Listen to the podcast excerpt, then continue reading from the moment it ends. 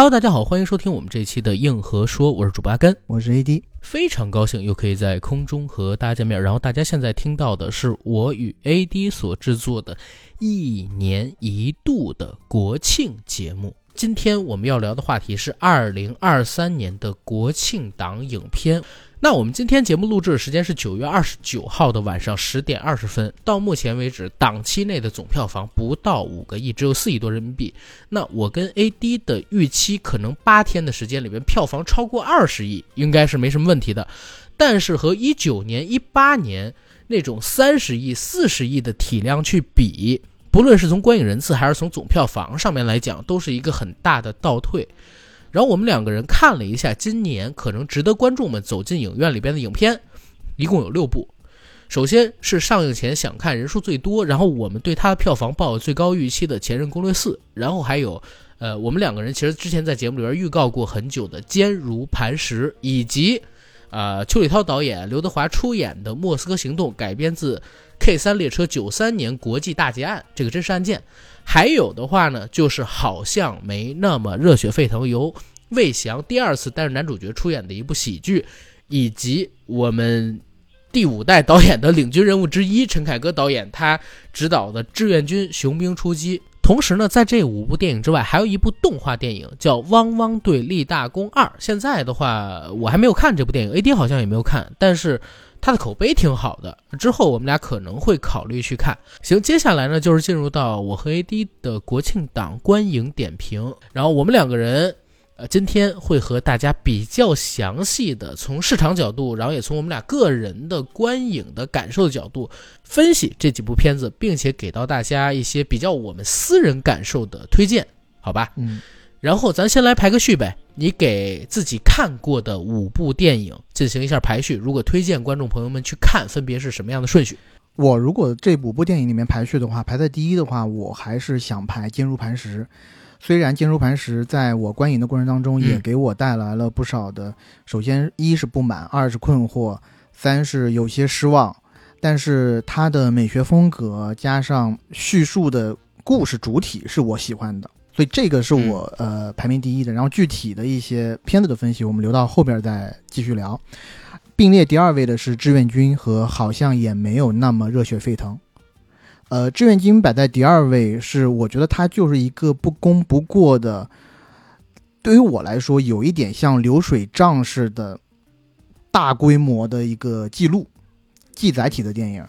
而对于我来说，其实我看这部电影是有相当大的不满足的，而且我整个看志愿军的全程体验是我完全没有代入，而且也没有共情。就是我是一个还比较容易哭的人，我看长津湖的时候，其实泪湿眼眶了很多次，但是看志愿军的时候，整个人呈一个非常跳脱的状态。呃，我简单来讲，我在这个宏大的叙事里面很少看到人，嗯。就是他人的形象对于我来说有点模糊，这个之后也会细讲，而好像也没有那么热血沸腾呢。这个这里要夸一下他的监制和编剧邢文雄，因为我看过这部电影的原著的对电影，因为他这是个翻拍片嘛，它的原片是一个西班牙的电影叫《篮球冠军》，呃，《篮球冠军》那部戏呢，呃，我自己是没有那么喜欢的，我就很难笑，呃，这部戏我看下来的整体感觉也是。我笑的地方非常少，大概就三到四处吧，但是中间是有一些亮点的，而这些亮点让我觉得非常可喜或者非常惊喜的是，我看到的亮点全都是邢文雄后期加上去的，而不是原片里的。等于说它原片只有化的大的概念，它本土化不错，而且它加的东西我觉得是天才的。嗯，排在第四位的，对于我来说是《莫斯科行动》。嗯，呃，《莫斯科行动》呢，看的我就是有点眼花缭乱。也正是因为太过于眼花缭乱了，所以我觉得它文戏部分是有一些薄弱的。嗯，最后的一位就是《前任攻略四》，《前任四》是我在豆瓣上一个妥妥的两星，我觉得是一个比较公允的分数了。嗯，其实整体而言，这五部电影我有四部是在黄山看的。嗯，那在我们这个城市呢，除了《前任四》，其实其他场次的电影人数都很少。都挺少的。前任四是在一个 IMAX 厅，然后人挺多的，嗯，笑声不断。其实我觉得，对于四五线的观众，这部电影，首先它观影起来是很轻松的，嗯，而且呢，我仔细观察了一下，观影群体的年龄都比较年轻，嗯，我很难看到中年人坐在那儿看这部电影，而中间有一些桥段，我觉得还是可圈可点的，但是比较取巧，让我感觉有一点点像是 low 版的《爱在》系列，就是话痨片。明白。对，爱在日落黄昏时，嗯爱在吃的芒果时。对，当然我把这两个系列电影做比较，其实是对不起呃理查德导演的，对吧？嗯这边要坦诚的说一句，《前任三》我还是 OK 的，嗯，甚至我我记得大概五六年前看《前任三》的时候，我还有一度泪湿眼眶过。我觉得中间还有一小段，我觉得还拍的 挺写实的，。尤其我，我也是呃芒果过敏患者，所以当他吃芒果的时候，我觉得啊，三毛好还 OK 了，呃，但前任四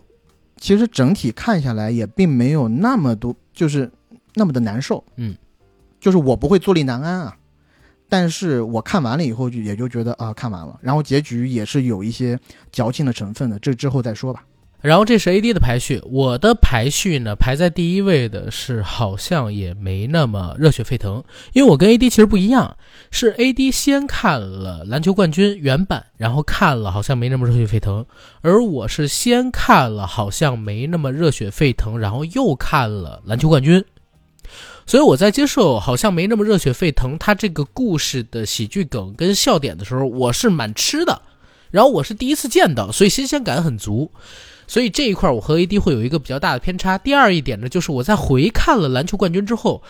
呃，我有一个感觉，就是篮球冠军它里边有一些笑点，因为这个故事大家都知道是魏翔他扮演的教练带着一群，呃，我们应该叫。呃，其实不应该叫残疾人，障碍对，就是智力障碍人群的人，有一些是自闭症，有一些是唐氏综合症，然后有一些是孤独症，带着这些人去参加篮球比赛，然后去打篮球。其实原版的话是有一些剥削的，咱们说难听一点叫耻笑残疾人，拿残疾人做梗。但是，呃，我看到这一版中国的电影的时候，我是觉得它本土化做的还好，就是它的笑点处理还比较温情，没有那么多的冒犯。所以我把它放到第一位，整体的感受还不错，尤其是最后结尾那两首歌真的很煽情，我潸然泪下，就放在第一位。排名在第二的呢，其实是《志愿军：雄兵出击》这部片子。为什么我排在第二？我一会儿到了详细的展开环节再和大家讲。呃，其实是有我自己很多个人的感受分数的。排在第三位的呢是《莫斯科行动》这部片子。AD 刚才说不如这个《拆弹二》，我是承认的，但我觉得和《扫毒二》半斤八两，是一部中规中矩，然后比较工整的完成了一部商业爽片的操作，所以我把它放在第三位。而且它其实是今年国庆档里边唯一一部所谓的商业爽片吧，对吧？然后排到第四位的，其实就是刚才我们 AD 放在首位的《坚如磐石》，因为我我对这个片子失望有点大，我们期待了特别的久，然后中间聊《坚如磐石》可能都聊过三四期节目，但是最后这个片子上的质量实在是让我太失望了。当然我知道这片子有各种问题，一会儿我俩也详细展开讲。然后《前任攻略四》这个片子呢，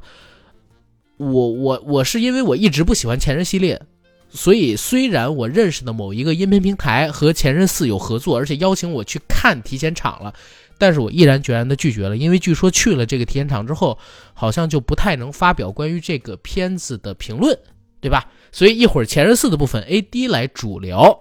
这是我们两个人对于今年国庆档除了《汪汪队立大功》之外五部电影的一个推荐排序，然后咱们先按照票房顺序第一名到最后一名的这么一个排序来跟大家介绍我们两个人对这些片子的看法还有感受，好吗？嗯，那就先进入到坚如磐石的部分。呃，其实坚如磐石的评论，在我展开之前，我会先给大家听一段来自于首映礼现场我向张国立老师的提问视频的音频版，大家听完之后给一个感受，好吧？但是在看的过程当中呢，我有一个 有一个疑问，但我不知道方不方便问啊。呃，就是我在看这部电影的过程当中，我对张国立老师扮演的那个角色其实是有有一点点怎么说呢？有一点点不太理解。我我在想，是不是张国立老师他在这部电影当中，应该和徐亚军老师扮演的公安局副局长之间，他们俩应该会有更多的对手戏，或者说他们俩应该在身份上边会有更多的连接才对。否则的话，他没办法解释前半场为什么有那么多两个人在一起商讨怎么对付李志田也好，怎么提拔自己的儿子苏建明也好，这些戏份解释不了。所以我但我不知道该不该问。对。呃呃，不不用回答也没问题，好吧？那就不回答。但是你问也没有错。好，你问的问题也存在，呃，但是我不回答。嗯，各位老师好，很荣幸能够参加今天的首映礼。还有刚刚我看那个片尾的时候，有映到各位呃主唱老师们他们犯的罪什么的嘛。然后我呃有一个小想法，就是那个。呃，张国立老师，如果剧中那个角色真的是他去指使的，这个呃去爆炸，就是开头那一幕，其实他有一个爆炸罪在的，特别特别明显，就是可能这个是不是有有疏漏，就是因为毕竟他就是开幕就是一个爆炸的场面来引起大家的注意，但是偏偏没有漏呃就没有写上这个罪名。谈到了一个这个非常专业的这个问题哈，呃，我想这个可能我们要跟我们这个和他刚才提那个问题是一样的。原来其实是还有还有一一条线，对，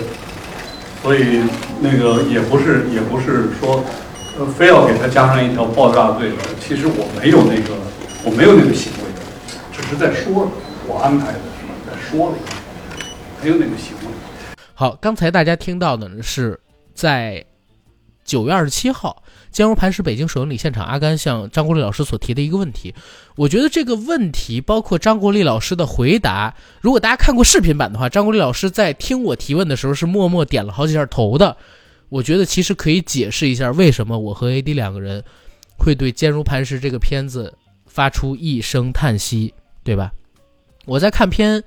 大概到第二十分钟的时候，我看电影其实是不愿意玩手机的，但是看《坚如磐石》的时候，看到第二十分钟，我真的受不了。我给 AD 发了个微信，我说我真的疯了。坚如磐石前二十分钟每一场戏似乎都被删减过了，刚刚起一个头就立刻跳到了下一场戏，跳剪的特别厉害。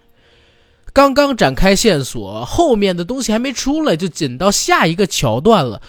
这部戏到底删减了多少？而看到大概结尾倒数第二十分钟或者第十分钟的时候，我又给 AD 发了一个微信，我说。完了，口型全都对不上，然后这个片子它的底特别的狗血，在船舱里那段录音的台词让我听完之后简直脚趾抠出三室一厅，整个人疯掉。对于这个片子，我我没什么太多可评价的。张国立老师说。他不回答，然后我替他说，这是一部被删减毁掉的电影。然后我不是替张艺谋挽尊，而是只要去电影院看过这个电影的人就知道，因为实在是删的太厉害了，导致每一段戏都能很明显的看出来跳跃的痕迹。这不是用拍不好三个字就能解释掉的。呃，我觉得肯定是这样的，因为他的编剧陈宇也是。呃，这几年他们合作的比较多的一个编剧，他同时也是狙击手的编剧。呃，我觉得啊，如果存在一种可能，就是可能会有一些网友会说啊，这就是张艺谋拍的不行，然后这就是剧作的问题。如果真的在张艺谋手上的本子出现了我们看到电影里面产生的这样的问题，那这就是一个重大的事故。而我不相信张艺谋从业已经这么几十年的导演看不出来这样个剧本是一个超级有问题的剧本。对，而在此之前，在业内已经流传那么久的，在疫情三年期间，呃，所有人去张艺谋的这个工作室里面谈事情，一旦张艺谋觉得谈的不错，他会给这些来到工作室的伙伴或者客人一个小的奖励，这个奖励就是，哎，当天放一场。三个小时的坚如磐石，而所有看过这个版本的，呃，业内的人士，无一例外交口称赞。当然了，不能跟我们大家透露太多东西，但是没错，业内的这个传言，我觉得不可能完全是空穴来风。没错，没错。所以，我我觉得这一点一定要相信一个成熟的商业导演，尤其是像国师这个等级的导演，他的判断能力。呃，而我们现在看到的这样一个电影，很可惜是肯定是经过了太多轮的删减以及妥协，还有补拍之后的产物。而就算是这样的一个产物，其实我和阿甘，呃，某一部分的观影感受肯定是一样的，就是十分十分的惋惜，而且也很失望。我自己其实坦率的讲，也非常的失望，因为在我走进影院之前，我期待的是看到一个。有大爆款品相的电影，没错。因为呃，我和阿甘也去的那一场新闻发布会嘛。张艺谋导演自己就说，如果这部片子在一九年如期上映的话，可能大家记住的，比如说黑社会老大这样的形象，可能就不是高启强了。就我说的是第一个，第一个被人记这么广泛的记住的一个国产电影或者影视剧当中的一个角色，黑社会大哥的形象，可能就会是。于和伟扮演的这个李治田，呃，但是呢，我昨天晚上看完电影以后，我的反应是，嗯，如果仅仅是昨天电影里的那个版本里的李治田的话，其实他完全够不上高启强的那个 level，因为他的角色不够丰满。而在坚如磐石里，我觉得李治田很大程度上还是一个棋子，他只不过这个棋子比较的耀眼，他比较的大而已。但是他还是逃不过被高官玩弄的一个命运，没错。所以整体上感觉，我看完整部片子以后，我反而不会觉得黎志田特别牛逼，我还会感觉可能是张国立，甚至是仅仅在电影里头出现了呃一两次的那个高进。嗯，当然了，关于高进那一条线也被删减到几乎你都看不出来是什么东西，甚至是用大量的脑补补全。他背后的故事，你可以把它，就是对于我来说啊，高进在我观影的过程当中，我一直把它想象成可能是海里面某高官的白手套。我的感受是这样，因为我我这必须得跟大家说一个，我爱说实话，所以我说实话。阿甘呢，在最近两天里边，其实写了一份有关于坚如磐石的专访提纲，交给了光线，然后希望可以和坚如磐石的。编剧陈宇老师做一次对谈，但是呢，我那份提纲人家跟我说了要审一下，然后审完之后才能定我能不能和陈宇老师谈。然后我如果真的这次专访可以成型，我不知道我们谈的内容里边会保留什么，所以我在这期节目里边就说一下我脑中的一些猜测，包括根据市面上边一些消息所总理出的关于《坚如磐石》原版它的信息。坚如磐石是这个样子，它粗剪版有一百八十分钟，然后最初的定剪版据说是一百五十九分钟，那现在上映的版本其实是在一百二十分钟左右。然后这一百二十分钟里边呢，据说有大量的补拍，唯一能够确定的补拍就是陈道明老师那条中央纪检委巡回检查组下到金江市。调查高官贪腐，还有和黑恶势力勾结这条线，全都是补拍的。在一九年拍摄的剧情里边，完全没有陈道明这条线。然后再同时呢，我其实看到在豆瓣上边有人分析说，通过色调的不同，也能看到有很多条线，包括目前公映版本里边的剧情是补拍的。所以，如果我们现在去看《坚如磐石》，不能单纯的只说它是删减了，而是删减加替换加修改。没错，而且替换的不仅是补拍的部分，还有大量台词的部分。原版的《坚如磐石》里边是有大量的四川方言，因为它的背景其实是重庆市，但是在公映的版本里边，所有的方言都改成了普通话。然后有一个特别需要注意的点，“打黑”两个字全部被改成了“扫黑除恶”四个字，这也是符合目前我们的一个宣传政策跟规划。再有一个点，张国立老师的原型角色我就不说了，但是他这个电影里边的身份除了是副市长之外，还有一个身份是公安局的正局长，所以在整个电影过程当中。目前的公映版本里边，大家只能看到许亚军扮演的公安局副局长和作为副市长的张国立之间有特别多的对话，还有对手戏，包括怎么判案，呃，怎么提拔苏建明，这其实是说不通的。但是如果按照原来有的那条线，他也是公安局的正局长兼任着副市长的话，这点就能说得通了。但是据说公安局局长然后兼副市长这个身份的指向性就很强。所以把他也是公安局局长的这个身份的线索全部都拿掉了，然后再有一个点，就是现在很确认的一个点啊，是在地铁上不是出现了一个和张国立扮演的高官，他们俩笑容很暧昧的女生吗？这个女生呢，在公映版本的剧情里边，解释成了张艺谋前情人的外甥女，但是我听说，在原版剧情里边，这个女生并不是前情人的外甥女，而就是张国立的情人。我觉得这个比较 make sense。你说，因为有一点就是，首先，她如果是前情人的外甥女的话，她在电影里头，呃，放了一个视频片段，那个视频片段是跟这个外甥女长得非常像的那个所谓的姑妈，然后在电影里头是说大概十几年前留下的一段影像，而那个姑妈在唱歌。但是我想说的是。如果仅仅是姑妈的话，有必要长得一模一样吗？导致我在看电影的时候，第一反应是啊，这个人难道是那个姑妈的亲生女儿？我当时是有这种想法的，但是到后面发现，哎，好像又几乎没有什么关系，所以会让我在观影的过程当中比较的困惑。而且最离谱的一点是，公映版本里边说，连前情人的亲生儿子都能养。那为什么前情人的外甥女就非杀不可？没错，对吧？就是这点真的非常离谱。我我现在对于《坚如磐石》的评价，我只能说，首先，呃，这部电影因为删减真的损害掉了太多的东西，我我不是很推荐我们的听众朋友们去看，因为你看完之后心里会很绝望。就是绝望的点在于，连张艺谋哎，指导了两次奥运会的夏季、冬季啊这样的导演。然后有国师之称的张艺谋，他拍摄一部电影，居然都会面临这样的一个问题。而且大家要明白，就是《坚如磐石》现在这个版本可以上映，都是很艰难的。就现在这个版本上映，居然都是很艰难的。所以你你你，我我我我我在 B 站上边发了这个视频之后，好多人说就是拍的烂，就是拍的烂，别给这个张艺谋挽尊，然后怎么怎么样。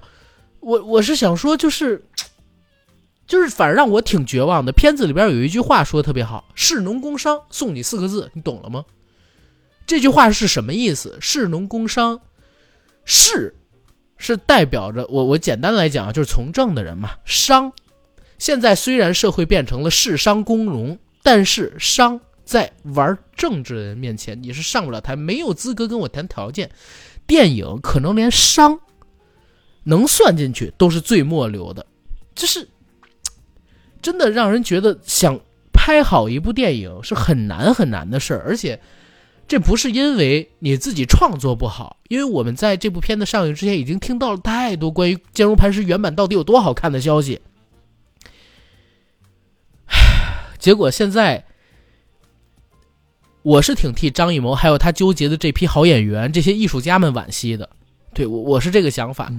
我觉得呢，就是我们都这么大年纪了，应该要现实一点，尝试学着现实一点。呃，而张艺谋导演呢，在他的从影过程当中，我觉得他是挺会和官方机构打交道的。而现在这样的一个结果，可能也是斡旋了很久以后得出的最好的一个结果。呃，对于我来说，这样的一部电影，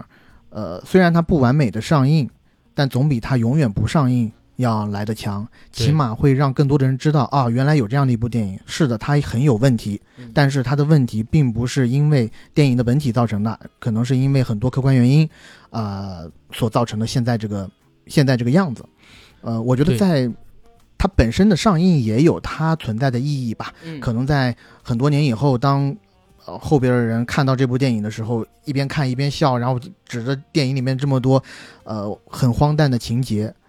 然后电影上上映完以后，会有一个可能小手册一样的东西，针对我说的是若干年以后啊，针对这个电影里面的每一个 bug 去解释啊，这为什么会这样，或者为什么那样，又或者在若干年以后会真的出现一个呃完全的版本，也说不定。对，所以我觉得，嗯，这可能都是比较大的历史进程当中的一部分吧，呃，可能都有它本身的意义。但就是现在这样的一个存在，对于我来说。呃，我其实为什么把它排在第一位，是因为我看的时候，我还是我不能说挺喜欢的，但还是挺调动我的。尤其对于它的美学表现，我嗯非常的喜欢。呃，重庆那个城市加上它的霓虹光影，嗯呃，很赛博，对，张艺谋导演自己在呃映后的一些访谈里面都说了，他用的就是赛博朋克的一些对美学风格。而我最近对吧，又重返了夜之城啊，呃，伴随着这个赛博朋克的新的资料片，我又重返了夜之城，所以呃，他的美学风格是首先对于我来说我是非常喜欢的。第二个呢，就是虽然这样的电影在现在的一个呈现状态其实是千疮百孔啊，但是这里面的几个人物，包括几场戏，我觉得还是可圈可点的。嗯。中间有一场戏，我觉得我非常喜欢的就是，呃，于和伟扮演的黎志田，这个重庆的地下皇帝啊、嗯。它里面叫金江市啦，金江市的地下皇帝，他是一个非常成功的商人，但是也是黑社会的老大。对，加上张国立扮演的这个郑刚嗯。是金江市的副市长，他们嗯。两个人坐在车里，在在前一个情景当中，他们两个其实是想互相搞死对方的。嗯但是他们又可以非常融洽的、文质彬彬的、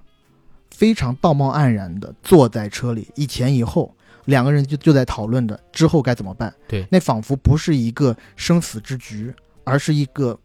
交易，会让我感觉啊，这两个可能已经经过各种各样的阴谋诡计，呃、可能伤痕累累的爬到各自的权力顶峰的人，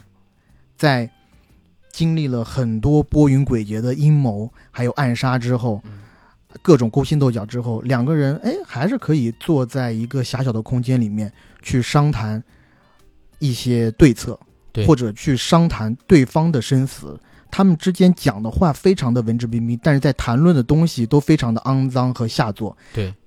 变成非常赤裸裸的利益交换。那一场戏我非常的喜欢，包括张国立扮演的郑刚拿住了于和伟扮演的李志田的一些把柄，去要挟李志田为他干事。他告诉李志田，现在中央巡视组已经过来查他了，嗯而如果你李志田不想死的话，那你就得帮我，帮我渡过这个关。怎么帮？你得帮另外一个商人，这个商人就是我刚刚所说的高进。有更大的背景的你怎么帮他？反正对一个更大背景的商人，你只要帮了他，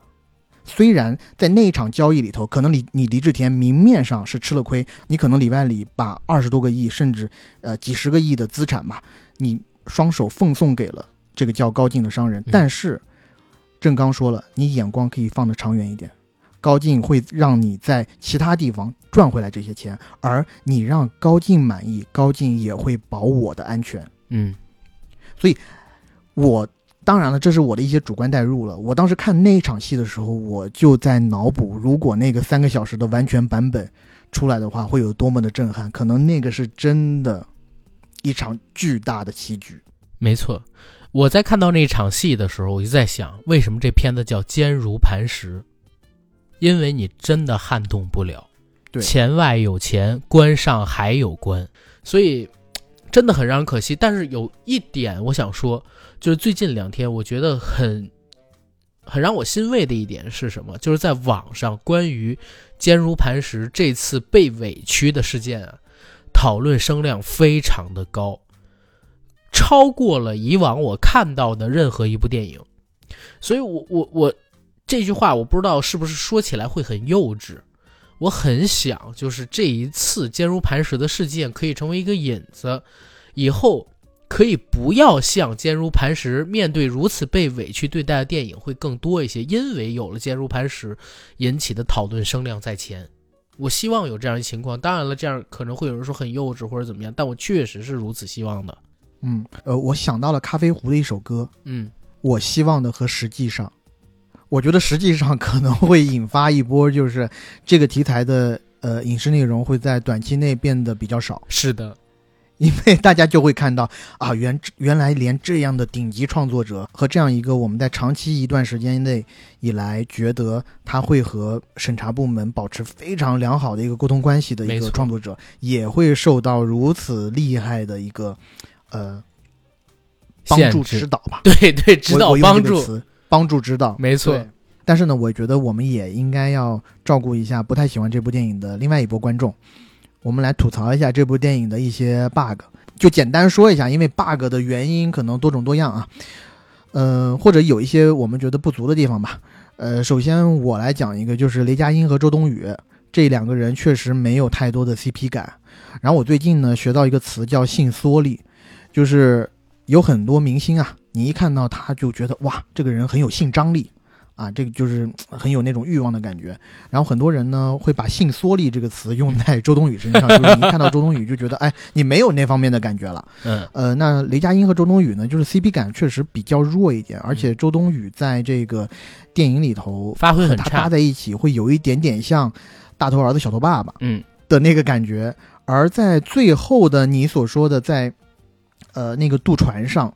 周冬雨拿起枪保护雷佳音的那一场戏。也会让我觉得有一些些的想笑，嗯，呃，甚至是很多观众在看的时候，我那一场就是笑出来了，嗯，就因为可能周冬雨的她的身形和拿她拿枪的姿势可能不搭啊，这个我觉得和女权不女权呃毫无关系，只是纯粹从她形象上来看，没错，会有一些不让人信服。然后另外一个就是雷佳音扮演的这个角色，在现在的这个故事里，我觉得有一些一根筋，我们并没有看到他的真挣扎。他对于一个养自己这么多年的养父的，我们不能说背叛，但是我们所说大义灭亲吧。他几我几乎，我现在回想几乎看不到太多他的一些纠结。是，而这个我们觉得对于一个正常的人来讲是违背于道德伦常的，嗯，对吧？嗯，啊，虎毒还不食子，或者说你就算他不是你的亲生爸爸，他毕竟。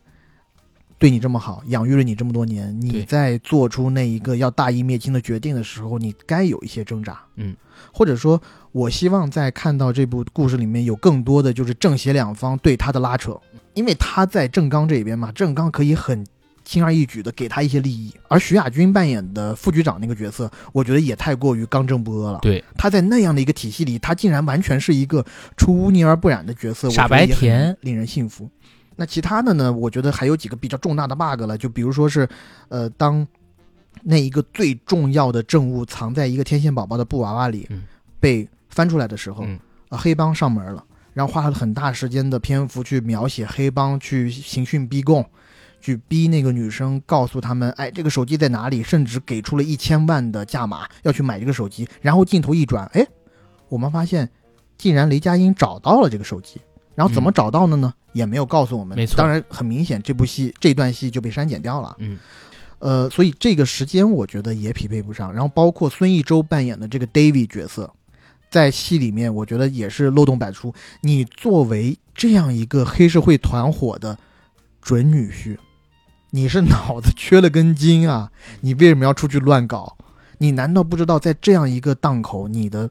黑社会千金？怀孕的档口，你出去乱搞，你是会死的吗？你还一而再、再而三的乱搞。如果你只是一次，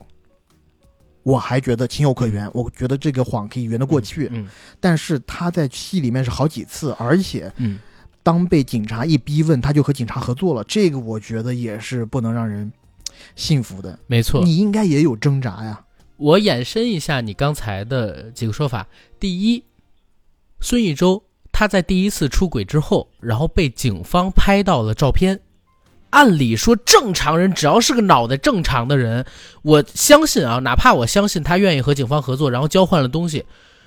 他知道有警方在跟踪自己，会拍到自己偷情的证据，那已经被抓到一次了，然后紧接着第二次又偷情，结果被于和伟他们又抓到了。就是这个东西，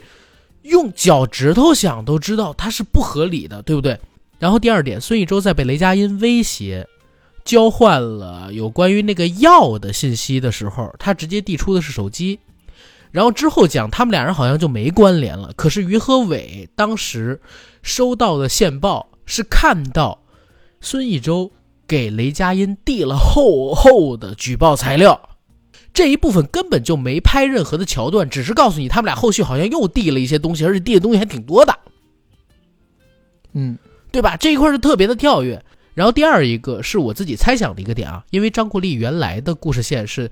副市长兼公安局正局，对吧？然后许亚军是副局，所以我在想原来的故事线究竟是不是，比如说副市长，然后和呃黎志田他们两个人互相斗法，因为副市长想保自己嘛，把黎志田给推出去。然后这个时候呢？作为副局长的许亚军，他其实是隐隐约约，或者说他就是知道张国立有问题的，而且呢，他特别的坏，他让张国立的养子，也就是所谓的苏建明他儿子，加入到了调查组里，其实就是想把张国立搞下去，这是一个官场斗。所以他其实许亚军的线可能也被删掉了不少。然后最后一个删减最明显的地方是在哪儿？张国立派人去监视这个黎志田和高进两个人签约合同的这个场景，完全说不通呀！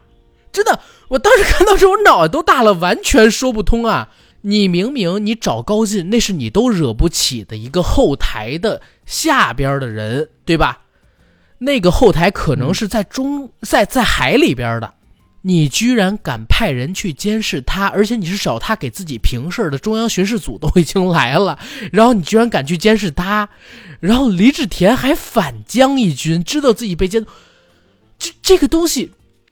完全脑子上边就理不顺，所以我我我真的对这部电影我不想评价太多，我唯一能说的就是我非常希望我有生之年。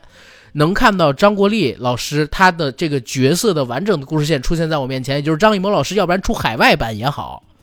要不然有机会就是张艺谋老师电脑坏了找别人去修电脑，结果资源流出来了也好，我希望能够看到一个完整版本，否则现在这个版本我真的拒绝评价。唉，总之啊，《坚如磐石》这个片儿聊多了都是眼泪，然后我们也有好多好多的未知跟好多好多的不如意不满意。我相信很多听友朋友跟我们是一样的。如果你不想经历很大的失望的话，你也可以不去看这部电影，慢慢的等待着是不是有机会能看到完整版本就可以。如果你想和我们一样，就是脑补一些可能原来存在，但是现在版本里边没有的，并且想看一些大尺度的场面，这片子里边确实有很多大尺度的场面，真的非常血腥的场面，然后也有保存一些阴暗的。笑里藏刀的皮笑肉不笑的官场斗的场景，这些还是能满足一些观众的猎奇欲望的。就是大家可以走进影院里面去看这部《坚如磐石》，好吧？然后这部片子我们聊的时间有点多了，进入到截止至九月二十九日晚上十点半，票房成绩第二高的电影《前任四》。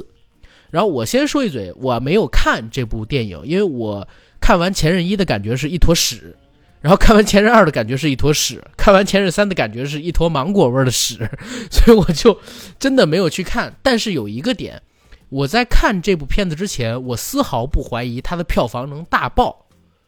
因为上映前它的猫眼想看人数即超过了一百八十三万。可是没想到，九月二十九日晚上十点的时候。他的国庆档累计票房成绩居然排在第二名，是低于《坚如磐石》的。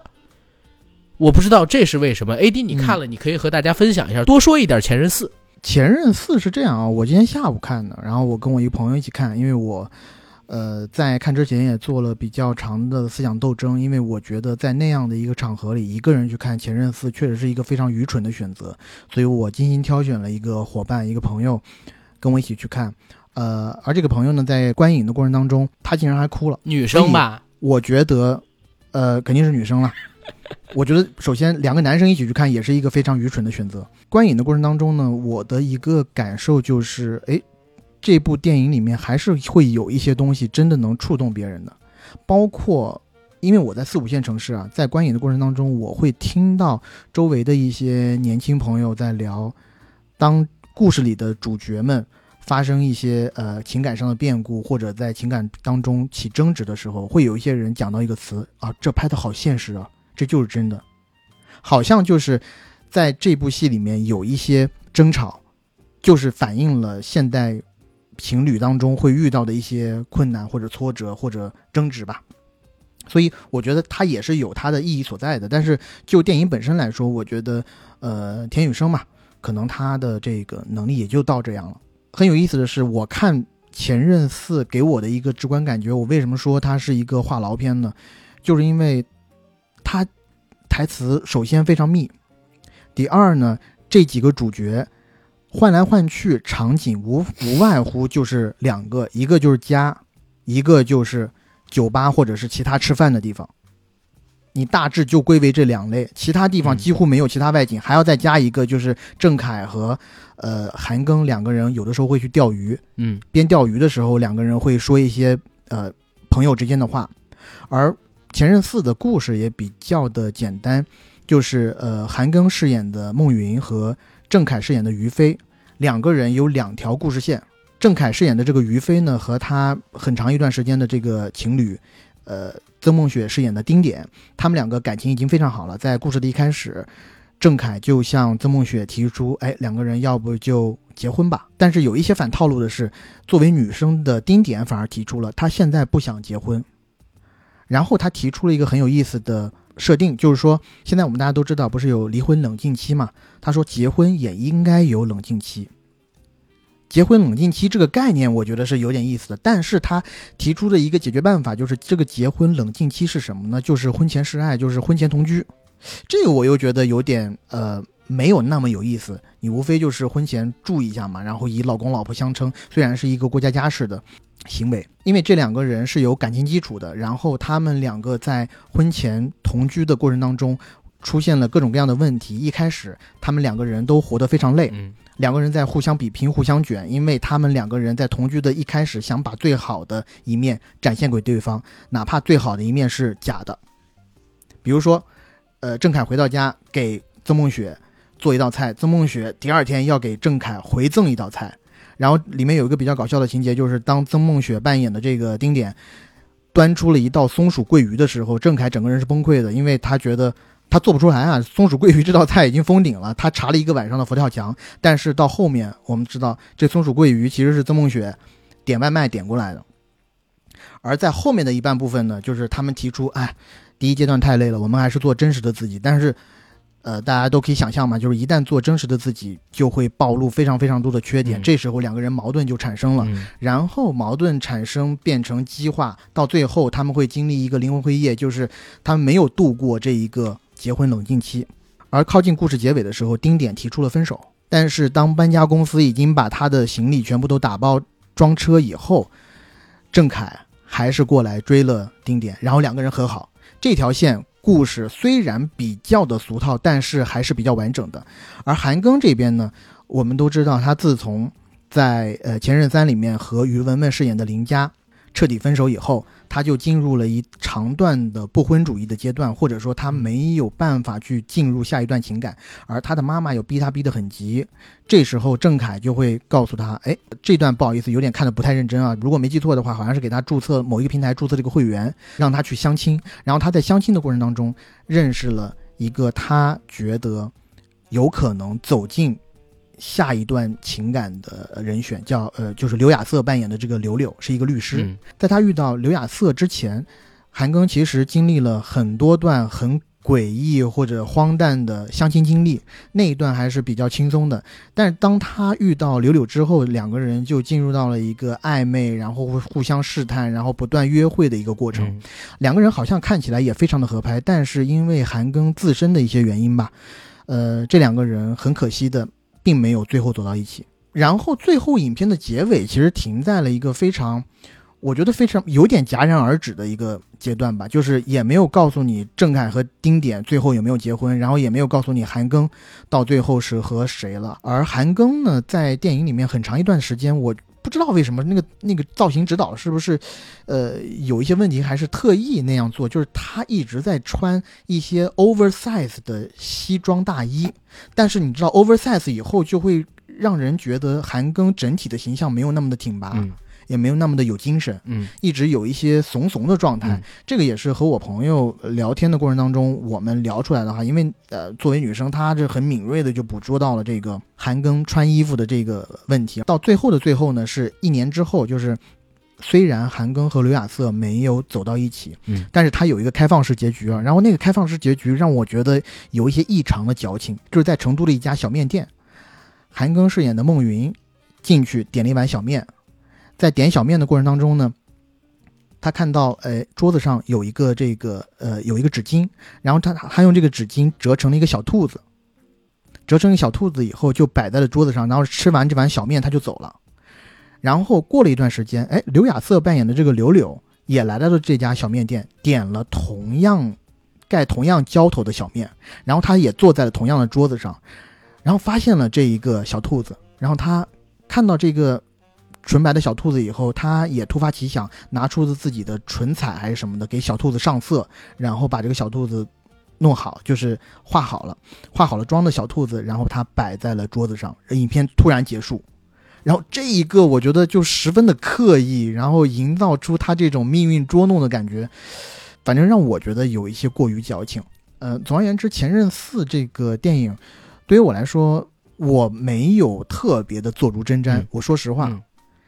整体两个小时的观影感受，我觉得时间过得还挺快的啊，因为它中间毕竟有很多插科打诨的段落，嗯然后呢，呃，全场观众也会伴随着一些小小的点会发笑。嗯但是对于我来说，我肯定是不满意的嘛，因为我对于他的故事啦，包括他想表达什么东西，我觉得都是有一些一团糟的。而且我要喷一下这个电影的调色还是怎么的，就是当韩庚和郑恺出现段落的时候，或者呃在有一些特定情景的时候，他会加一层柔光滤镜，会让我觉得。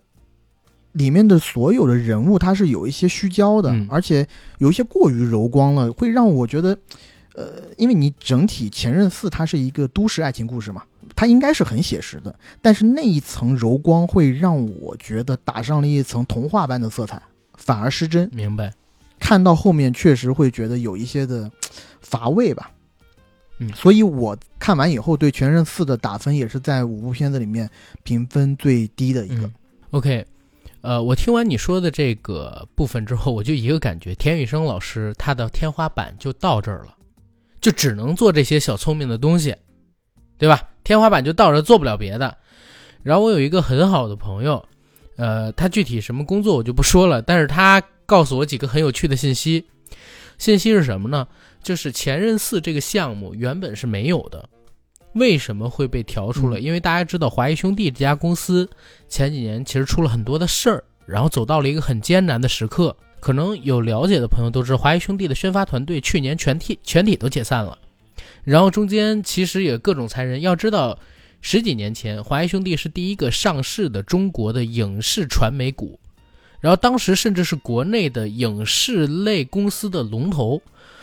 呃，十年人事几番新嘛，到了一八年之后急转直下。我那个朋友跟我讲，其实《前任四》这个项目推出来，也是因为真的到了一个很危急的时刻，他们要必须做一些比较赚钱的项目。认真一点的关注影视的人会发现啊，就是华谊兄弟在去年、今年联合出品了很多电影，对吧？但是他主力投的电影，在今年其实只有两部，一部呢就是《前任四》。一部呢就是《非诚勿扰三》，这两部电影其实都是被临时抓上马的。如果大家有印象的话，去年十二月份《前任四》立项，然后二月份好像就拍完了，之后就是做后期，赶着现在上映。它就是一部要赚钱的电影，所以我非常理解 AD 说为什么这个片子里边它的植入广告特别多。然后再有一点的话，就是为什么这片子里边韩庚要穿 oversize 的衣服，是因为韩庚因为做了爸爸，他戒烟导致自己胖了好多。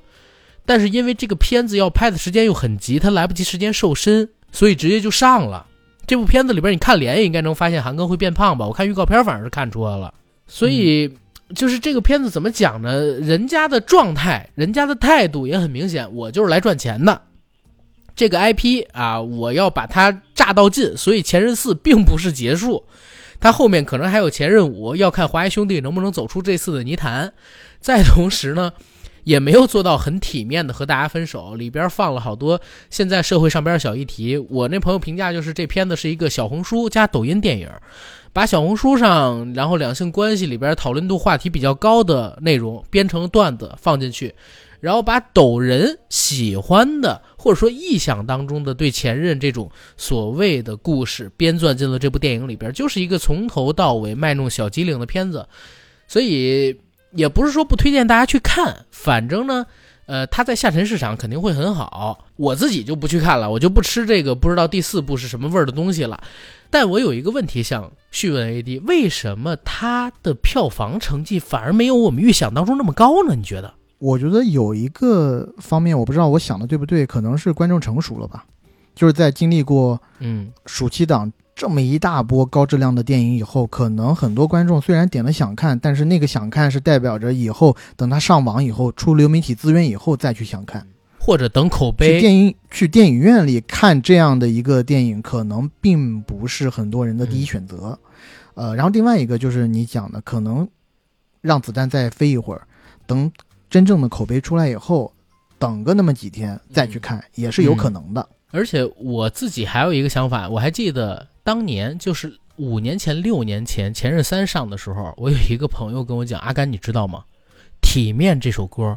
值十个亿的票房哦！”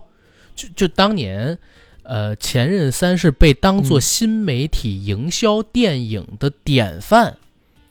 然后出现在我们的眼前的，卖了十九个亿。然后《体面》那首歌疯狂的病毒式，就是抖音没错没错。然后我我也在想，就是嗯这一次《前任四》，当然是有好多观众点了想看，但是到目前为止，《前任四》没有出现一首像《体面》那样的歌，然后呢，也没有特别跨界的出圈。《前任四》里的歌，他用了一首老歌新编，他的老歌是《友情岁月》，郑恺和这个丁点，他们俩有一段对话，他们就说，爱情，就是所谓爱情这东西，在夫妻关系里会很快的消逝，消逝了以后会进入到一个什么样的阶段呢？进入到郑恺的呃言论是说，他会进入到一个朋友的阶段。是什么阻止这个朋友去做一些逾矩的事情，或者说呃出轨的事情呢？是一个义字，义字义气，而要突出这个义字呢，对义气，他就说出了，哎，丁点，我觉得你也是江湖儿女，那我们就共唱一首歌《友情岁月》，就开始互唱了。然后两个人用一些呃比较蹩脚的粤语唱出了《友情岁月》这首歌。而在电影的最后，它的片尾曲《友情岁月》是三个歌手一起唱的，黄旭加呃王以太，还有呃詹雯婷吧，好像是。但那一首歌其实说实话不太好听，就是他新编的那个首歌，呃，我觉得并不能出圈。在当年《前任三》为什么票房到那么高？我还记得一个盛况，就是当《前任三》播完以后，在抖音和快手平台上出现了很多的玩家，他们自发的发一些视频，这些视频大致上都是以呃矿泉水浇头为结束。而配的歌呢，要不就是说散就散，要不就是体面，然后配的词语都是刚刚看完《前任三》，想到了前任，想到了委屈的自己，然后就配上了呃体面的歌曲，然后更有甚者，很多人往地下室走的时候，或者往哪儿走的时候，就拿起一个矿泉水浇自己的头。对，所以在当年，体面值十个亿这一句话，我觉得是呃是这个道有这个道理的。所以这一次《前任四》好像并没有特别出圈的在新媒体上边的营销能够复刻《前任三》的成功，然后再同时像你说的观众理性了，然后可能还有一点就是，毕竟《前任三》。呃，它有那么高的票房成绩，虽然口碑没那么好，但是很多观众会比较期待《前任四》能交出更好的故事。但目前我听你这评价，好像和《前任三》《前任二》《前任一》其实在差不多的一个水平线上，还是卖弄小机灵。所以，如果华谊想翻身的话，现在靠《前任四》这个票房，可能还有点难。期待一下《非诚勿扰三》吧。再之后呢，就聊到今年截止到九月二十九号国庆档累计票房第三高的电影《志愿军：雄兵出击》。这部电影，我先说实话吧，我是觉得超预期，因为我在和 AD 过去几个礼拜里边，我们经常会聊国庆档的片子。其实我最不期待的就是《志愿军：雄兵出击》，但是等我真的看了这部电影之后，我觉得，哎，这电影还可以，而且有些部分还做出了些新意，比如说他第一次以一个全景式的角度告诉你抗美援朝这场战争到底是怎么回事儿，它分别从国际形势。然后战场形势以及后方我们指挥中心，也就是海里当时国家领导人们，他们如何做出决定，这几个角度吧，告诉了我们哦，原来抗美援朝这场战争是这个样子的。然后我在看片儿的时候呢，我觉得完成度还挺高，文戏尤其满足我的期待，但也有几个问题。第一，开场的前半小时节奏特别的快。每一场戏就跟过幻灯片一样的，一页一页给你出字幕、出人物，然后就给你略过去了。呃，当然我也理解啊，他毕竟要描写如此大的一场战役，哪怕是三部电影，时间可能有点太短了。但是真的真的让我有点应接不暇，我可能要看第二遍才能够更理解前半小时里边各方的局势，还有他介绍的人物信息。这是一个对我而言吧小小的缺点。第二一个缺点就是这个片子里边陈飞宇老师啊，他真的是在一众的老戏骨的衬托之下非常的突出。现在这个豆瓣上边有一个评论叫“我靠，麦克阿瑟揍阿瑟”，我自己是非常崇拜抗美援朝那些志愿军英雄的，但是在如此高规格，然后这么多老戏骨扎堆的电影里边。陈飞宇其实他的戏份相当于是男二，男一是辛柏青嘛，他是一番。陈飞宇占这么大的篇幅，然后他演的真的非常的一般，就让我很出戏。这是我对这部电影里边第二个比较差的观感的来源。然后第三个，我自己觉得这个片子里边的败笔啊，是作为一个重大的历史革命题材，或者说历战争历史题材吧。我们是期待看到一个可以真正复原历史实况的片子，可是这片子在结尾的时候，联合国那场对话上，我这么说或许不太好，但我有一说一，结尾的那场联合国的发言非常的失真，就是我们大家都知道啊，在当年联合国这样的会议都是有记录发言的。张颂文老师，包括说我们带过去的翻译也好，就是他们说的这些话和史实完全是对不上的，这一点是让大家觉得啊，可能有点没那么容易接受吧，或者让我觉得有一点伤害这个片子前期还做的比较好，类似于历史博物馆幻灯片那样的一个纪实感。当然了，片子本身也有一些好处，第一个好处是陈凯歌作为。第五代的领军导演之一啊，还是有很强的功力的，在把握文戏还有意象的尺度上面，我觉得都很好，给这部片子放下了一个比较不错的基调，发扬了他在长津湖里全军登车以及打开车门让五万里看祖国万里河山啊这样的豪情壮志。第二一个优点就是，确实一众老戏骨非常给力，在这儿点名表扬一下辛柏青老师，还有王艳辉老师，这两个角色演的非常棒。王艳辉老师演的是谁敢横刀立马，唯我彭大将军彭德怀，彭大将军演的真是非常的好。然后再有第三个点是啥呢？就是我没有想到啊。陈凯歌导演这个战场上的血拼戏份居然还很热血。我今天在看的时候，我一直在想这些戏该怎么拍。大概率是这个样子的：先请历史顾问告诉，呃，导演和编剧团队到底在什么地域发生了什么样的战斗，比如说是阻击战、埋伏战。然后肉搏战、血拼，然后或者说是被敌方怎么怎么样，就先告诉你这是一场什么样的战斗，然后告诉你两方各有多少人。有了这样的情景之后呢，再请当时的历史专家告诉你我们有什么样的武器，对方有什么样的武器，什么样的辎重，然后我们可能要做一个怎样的对抗。这个时候呢，导演和编剧会编撰几个不同的战斗场景。然后把这些再交给历史学家，或者说当时的这个指导专家，让他们看会不会有不符合历史，或者说跳出观众常识的地方。然后他们再给出指导意见之后，再进行修改，最后给到大家拍摄一个可执行的方案，既有精彩的视觉场面，又不会让大家感觉到出戏、感觉到不符合史实的这么一个战斗。所以这种战斗戏份拍起来挺难的。我没想到陈凯歌拍的还不错，所以这是我看这个片子。的几个优点吧，最后还有一个优点，最后一个优点就是它确实很像一个，呃，博物馆的资料片或者说幻灯片，它确实也以一个很完整的角度，或者用陈凯歌理解当中角度吧，给你展示了一个抗美援朝战场初期的面貌。这是志愿军雄兵出击，总之比预期当中的好，但也没有到非看不可这样的地步。片子当中的几个缺点都算是可以接受。七分是我给他一个我自己的比较公允的评价，然后 A D 来，嗯，对我开头就讲了，志愿军是我排在并列第二位的电影，但对于我来说，如果要把志愿军和长津湖相比较的话，我会更喜欢长津湖一点，因为在志愿军这部戏里面，我仔细想了，我为什么不太喜欢这部戏，一个非常重要的原因就是我没有共情。我无法共情里面的任何一个人物，或者说在这么大的一个庞杂人物这么多的一个电影当中，我竟然没有共情任何一个人。你要知道，在这里面是有很感人的牺牲戏份的，但是这些感人的牺牲戏份，我其实到现在为止我没有一个理清我的思路，为什么那些牺牲戏份没有打动你看不到一个能比得上长津湖结尾胡军牺牲的那场戏，对吧？对，没错，比不上他，也比不上像五千里、呃五万里之间的这种情感，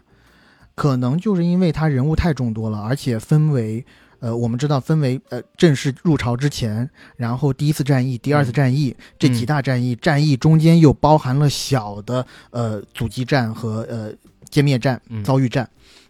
那在这些战役当中，他就分的比较散了。而分散了以后呢，我觉得，嗯，他每一个人物的出场时间都没有那么长，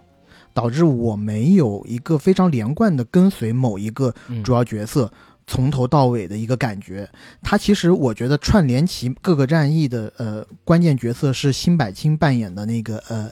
影呃是辛柏青扮演的那个李默影入朝作战以后的戏份，基本上视角是跟着李默影来的。但是呢，因为他这个人物在里头，我觉得虽然是九死一生侥幸逃脱，但是并也并没有让我觉得非常的。感动，不好意思啊，真的是没没有这种感觉。然后第二个，我是觉得过去的几年当中，抗美援朝的作品太多了。呃，然后我现在为止最喜欢的也是《狙击手》那部作品。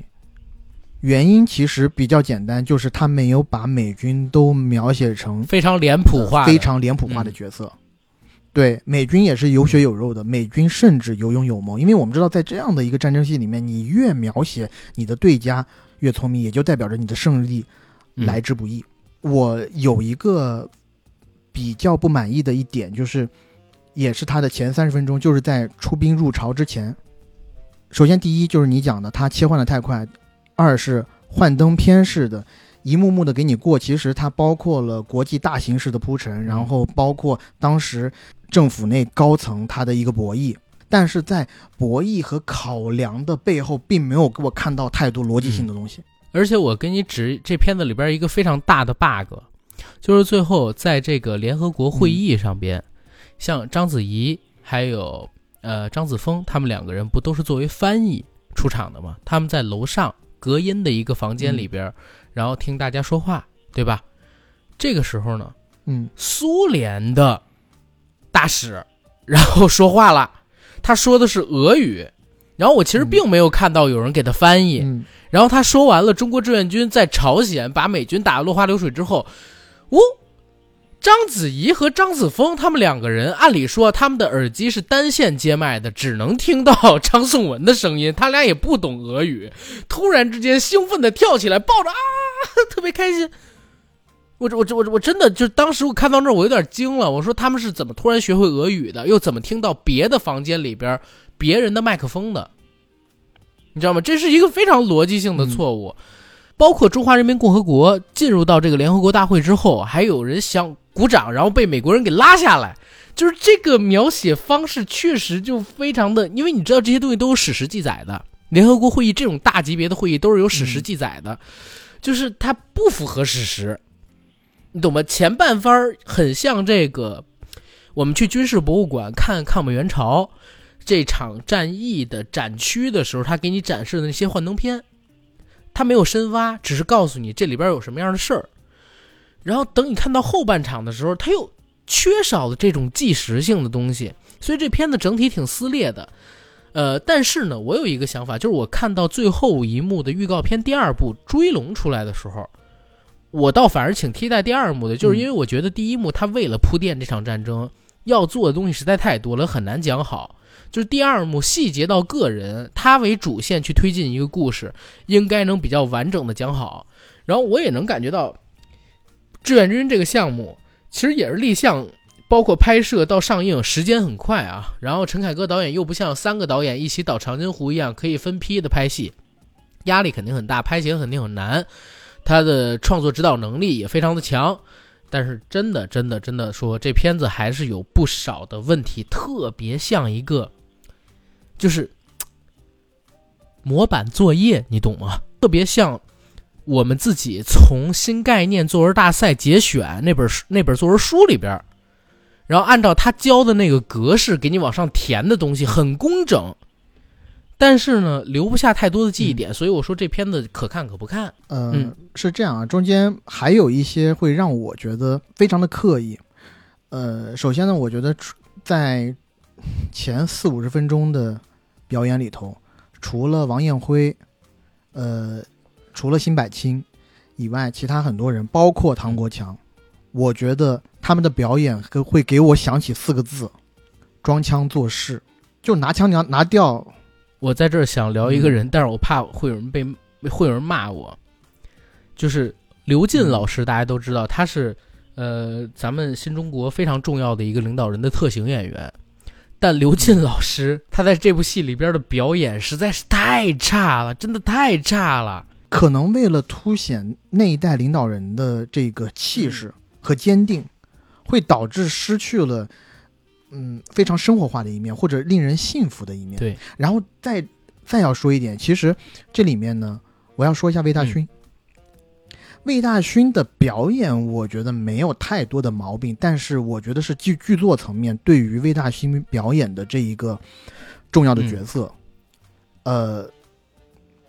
因为这个我觉得要要叙述回两千年左右了，在公知时代的时候，可能给这个角色掺杂了很多一些毁谤、诋毁也好，所以在最近几年拍抗美援朝题呃题材电影的时候，要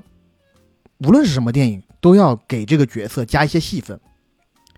我觉得是无可厚非，但是有一些戏份，我觉得加的太过于牵强。当然，这个角色我们都知道，他自愿上战场，自愿怎么怎么样，但是我觉得也不需要把他好像，呃，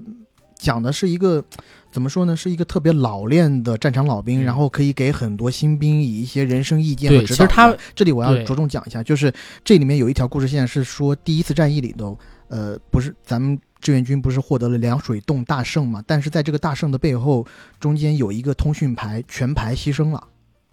只剩下了一个通讯兵活着走出来，而这个通讯兵呢，被李默颖，就是辛柏青嗯老师扮演的这个人，带到了呃司令部他。有战场后遗症，因为他是通讯排的嘛，他有 PTSD，他有战场后遗症，所以也被去派了，就去拍电报。但是当他看到电报机的那一刻啊，一下子好像又触动了他全排人死掉的那一个感伤的记忆或者恐怖的记忆，他一下子害怕的从那个司令部里面冲了出来，冲出来走到旷野上啊，一下子好像就有点像精神失控的那个状态。而这个时候是，呃，魏大勋扮演的这个非常重要的人物吧，走到走到他身后，跟他说了一句话，但那句话我觉得好弱，就他说出来说：“你难道就这样放弃吗？”对对对我甚至都觉得不会是五五十年代的人会说出来的话。他就说出这一句话以后，那个通讯兵好像就茅塞顿开了，以后又回去继续去拍他的电报了。然后那一个表演就会让我觉得哇。会让我觉得有一些太过于刻意了吧？有必要吗？你的这句话难道是金科玉律？难道是神谕吗？就可以让这个人在这么短的时间内就转变？所以我觉得这一条线是不太好的。嗯让我感到惊喜的其实是黄晓明，嗯然后带着全师的官兵穿插三所里去嗯给这个、呃呃去去为敌军设伏，在敌军到达之前给他设伏。对我截大概是十四个小时就七十公里之外的第九军，因为是十四个小时要奔袭七十公里，其实对于人来说是非常难以承受的，而我们又没有到摩托化的这么一个程度，所以没有这种载重车辆可以去载着我们的战士奔袭战场，所以我们就是凭战士双脚走天险啊，就是凭双脚跑，硬跑，这其中还跑死了很多人，有的人跑着跑着就吐血了，就那一些的呃画面描写会让我觉得为之一振。还有一个也是呃黄晓明扮演的这个师长想出来的一招，就是当他们在长途奔袭的时候，哎，美军的飞机过来了，这么大部队的人没法隐蔽，而这个时候黄晓明想到了一个招数，他让所有的士兵去掉伪装，因为。本来他们长途奔袭，身上可能插了一些树枝一样的伪装嘛，他们把这些伪装全部弃掉，然后戴上钢盔，冲着美军的侦察机挥手欢呼。然后这些美军侦察机在飞过他们上空的时候，还跟司令部回报：“哎，我们发现了很多的南朝鲜的军队，啊，他们是友军，还给他们投投一些这种补给啊、弹药啊什么的。”我觉得那一点也是让我觉得很惊喜的地方。然后再后面就要讲到了在第二次战役里头的松骨峰战役，这个我们熟悉历史的都知道，松松骨峰战役其实是非常惨烈的一个战役啊。然后呃，美军投了大量的弹药在这个战役上，然后在这个战役里头是三十八军幺幺三师的三连作为主要的角色，三连有三个。我不知道是他们三个都是连长吗？还是副，连连长、副连长、指导员三个员，人分别是谁？对，三个人分别是谁？魏嗯晨、尹昉和陈飞宇。陈飞宇老师在和他们两个对戏的过程当中，真的太差了。对，就是首先，我觉得陈飞宇老师长得太帅气，太过精致，即使加了那些个呃比较脏的泥点啊，或者说一些伤口以后，也很难让我信服。而我在整个观影的过程当中，很想大骂一句：“凯歌导演，你别这么喜欢拍你自己的儿子，行不行？”我怎么感觉他越拍越欣赏上了呢？而且有一点我不知道说的对不对啊，就是，呃，陈飞宇给我一种感觉，就是他的面相，如果他戴个钢盔的话，会让我感觉他长得很像 Chris，啊，对，就是现在在改劳动改造的某一个呃前流前流量大咖，我觉得他长得好像，会让我恍惚间觉得，哎，怎么他在戴罪立功还是怎么？而且你不觉得陈飞宇一直在拿腔拿调装他爸那种，就是年纪很大的、很豪迈的那种声音，但是他本人的脸又不像，我靠！这个就是我讲的另外一个非常大的装腔作势的点，就在陈飞宇身上，就是他每一个表情冲过每一个壕沟，冲过每一个硝烟，他的表情非常的狰狞，但是让我不能信服。我会觉得你好假啊！你是公子哥来的，你别这样。阿瑟，请坐，你别站着了，你坐吧，你去找一坦克坐着吧得了。所以陈飞宇在这部戏里边真的很突兀，而且看样子啊，就是我们说第一部的男主角是辛柏青，第二部男主角我们知道的是朱一龙，但是我我告诉你，三部加下来，可能戏份最多的人会是 陈飞宇，因为他三部都有，每一部可能都是男二，然后整部电影算下，他可能就是男一了，因为这是三部曲电影。是。我其实，在看这片的时候，有一个我不知道算不算彩蛋啊，但是于我自己而言算彩蛋，因为我很喜欢看《士兵突击》这个电视剧。《士兵突击》里边，当然主线肯定是钢七连了，就是大家印象最深的一声霹雳，啊万岁对，军一声霹雳一把剑，一群猛虎钢七连。那长津湖战役里边，第七穿插连其实就是钢七连，它的前身。然后这部电影里边出现的三连，一下就让我联想起了《士兵突击》里边王宝强扮演的许三多去驻守草原五班的时候所在的红三连。他加入红三连的时候，当时就说红三连在抗美援朝战争当中几乎全连牺牲，成为烈士。他们带着连旗，然后怎么怎么样出来，最终成了红三连。我说哇，这倒是和长津湖形成了这个士兵突击的前传，就是钢七连和红三连的故事到底是怎么样的，在呃长津湖和志愿军第一部里边形成了一个呼应。对我而言，这点算个彩蛋。但是还是那句话，就是这个片子呢，很像历史资料片，但同时呢，到结尾的时候又不知道出于什么原因，可能是为了交任务或者怎么样啊，有一点史实失真。所以大家呢可看可不看，但是这片子我整体来讲的话，我觉得六分七分还是值的，这是我的评分。你打多少分呀？大概？呃，我在豆瓣上也是给了三颗星吧。那差不多的一个评分。行，关于嗯啊，对我还有还有一个想说的就是，呃，他这里面描写彭德怀元帅有一点我觉得很嗯牛逼，就是在之前的抗美援朝的呃戏里头我很少看到的，就是他描述了一个史实，就是在十月十九号，彭德怀单枪匹马。渡过鸭绿江，在朝鲜特使的引领下，找到了在大鱼洞避难的金日成，单枪匹马前出，真牛逼！我后来我看的时候，确实还愣了一下，我我怀疑这段这段是真的是是真的因为太过于大胆了。对，然后我后来查了一下，哎，果然还是真，确实是真的。关于志愿军雄兵出击啊，我们能说的关于电影本体的部分就到这儿，但我想说一说关于这个电影外面的东西啊。就是大家可能不知道，《志愿军雄兵出击》它是今年国庆档所有的电影当中定档最晚的一部。然后这部电影呢，市面上面有很多传言的消息啊，就是大家知道为什么今年国庆档电影预售开的这么晚吗？因为听说就是因为，呃，志愿军雄兵出击不定档，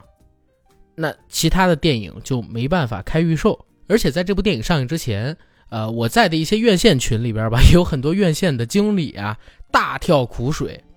说可能要给志愿军雄兵出击这部电影安排比较多的排片。虽然他的想看人数和映前热度并不是最高的，但是要给他安排一个最低的底线。然后我其实是，呃，二十九号上午去看的《志愿军雄兵出击》，我是几点的场你知道吗？AD，我是八点十分的场。然后我看了一下，就是在我附近的影院里边，《志愿军雄兵出击》的这个排片确实很多，但是七点就排了四场。八点排了三场，就我今天去买票的那家影院，所以其实上有政策，下有对策了，是给了他一天当中比较多的排片，但是可能排片的时间里边就是垃圾时间会比较多，这也是很多院线的工作人员对可能没有那么公平的一些电影上映时候的一个默默的反击吧。嗯，行，那志愿军雄兵出击说到这儿，我们接下来进入票房榜，截止到九月二十九号晚上十点半的。下一名，《莫斯科行动》九三中俄列车大劫案。哎，其实这个片子上映之前，我我非常期待，因为一九年的时候，我在我在某个呃杨贵妃最爱吃的水果那个平台上边做过一期付费节目，就是聊 K 三中俄列车大劫案，当时卖的还很好嘞，所以我对这个历史原型事件很清楚，然后就想知道到底这次会拍成一个什么样的电影，会讲多少。猎奇的故事，结果我发现，他对于原型案件没有多少复原，反而是新编了，借着这个背景啊，新编了几个人物，然后开设了几条 所谓的动作电影会惯有的故事线。虽然中规中矩，完成了就是一个动作爽片的拍摄，可是对我自己了解这个，或者说想看到它完整的展现 K 三列车当年九三年发生的那几起大案的纪实性，没有多少体现。所以我就给了个六点五，我也是三颗星吧，就是在豆瓣上。呃，对于我来说，因为我看这部电影，我第一个是冲着刘德华去的，但是稍微让我有点失望的是，刘德华其实在里面是个配角。呃，第一男主角是张涵予，然后他的对立面是黄轩，是个反派。刘德华呢，应该算是男三吧。呃，这三个演员我觉得演的还比较的没有毛病。刘德华自不必说了，这张涵予老派这个硬汉刑警了，对吧？他的刑警本色，我觉得还是比较淋漓尽致的。而黄轩，我这里要着重提一下，在荧幕上再一次看到自己，还是挺激动的。而且这一次我演出的时候呢，又去不断的挑战自己啊，演出了一个反面角色，演的我觉得还是挺入木三分的。而且怎么讲，红花就得绿叶来配，他的那一个强盗团伙里头。因为有他的那个义弟，古嘉诚饰演的苗子文的衬托，所以我觉得黄轩演的特别的好。可能是因为那个苗子文演的稍微有点脱线啊，而且他那个团队里面还有另外一个呃女演员，但是早早的就交了便当的尚雨贤饰演的那个赵娜，她的台词我觉得写的之草率，写的那么的不口语，那么的。生硬，我也是没有想到这一块正经，我还想跟你聊呢。我我现在在想，是不是目前中国的商业电影里边，就是已经不能出现“贱”“骚”“臭娘们儿”这样的词了？我我没有歧义啊，我没有侮辱女性的意思，我只是正经问这个问题。就是现在的审查尺度，或者说他们会担心观众的反馈吗？我觉得是这样啊。尚宇贤在。对一个无辜的女性做破坏的时候，他去打那个女性的时候，他口中的台词是“臭婆娘”，“臭婆娘”，“臭婆娘”，就是会让你觉得挺无力的。而且他念出来的语气，首先我要说一句，他的台词挺差的。在这部戏里面，这部戏里面有那么一两个人台词确实挺差，给他点教训。对，给他点教训，就那一句话，我靠，我觉得太出戏了。我在想的是，你如果要骂他，你看不惯他，你骂一句什么臭婊子什么之类的，我觉得应该还也还好吧。深以为也是邱礼涛导演的一个风格啊，就是他在细节处容易，他是一个会抓大放小的人，嗯应该这么说。他主要是把控一些大的方面、大的转折点，一些非常重要的转折点。但是在一些小的方面的话，呃，他可能就可以做到呃有的放矢。所以我们看到的那些可能不足之处，可能是让他故意要放掉的一些东西。但是在这部片子里头，我也看到了有两处邱礼涛一贯以来喜欢在他电影里面放到的私底下的小表达，但这两处我就不说了。呃，我看有没有朋友会跟我有一样的想法。大家如果觉得看到了邱礼涛的一些私底下的小表达的话，不妨在评论区跟我们互动互动，然后我会在评论区回复你，看看你是不是跟我想的一样。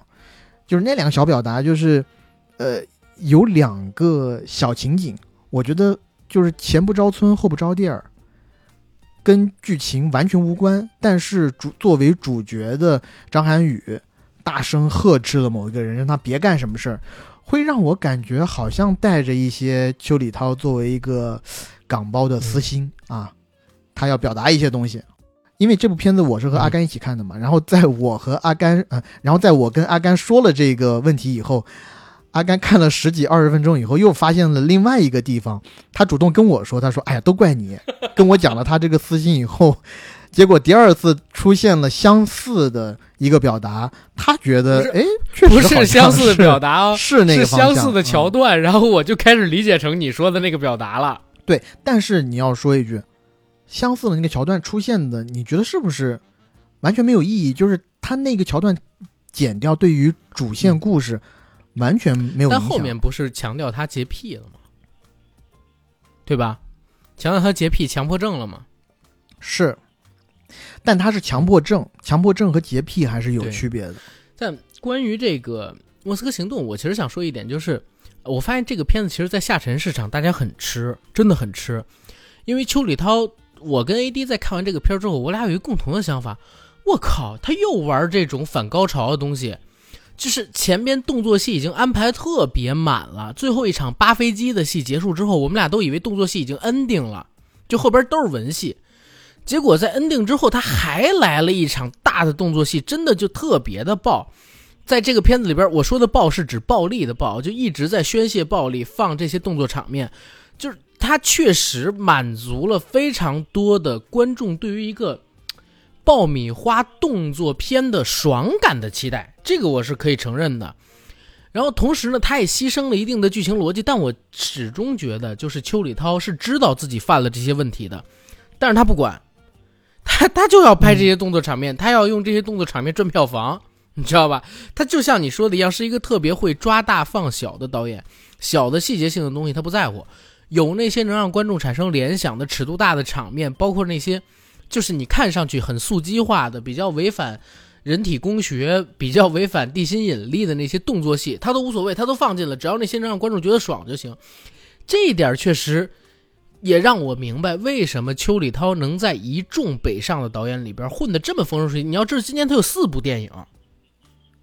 我真惊了。嗯，这是对，第四部今。年起码上了在大陆上了四部啊，香港可能还会再上一两部不在大陆上映的他执导电影，太狠了，邱礼涛。而且在这部电影里面，随着时间顺序，我们看到了多种不同交通方式的改变。第一个就是在嗯列车里，在列车里的那个戏，哇，让我想到了很多各种各样的电影。首先，第一，嗯《天下无贼》；第二是嗯《铁道飞虎》；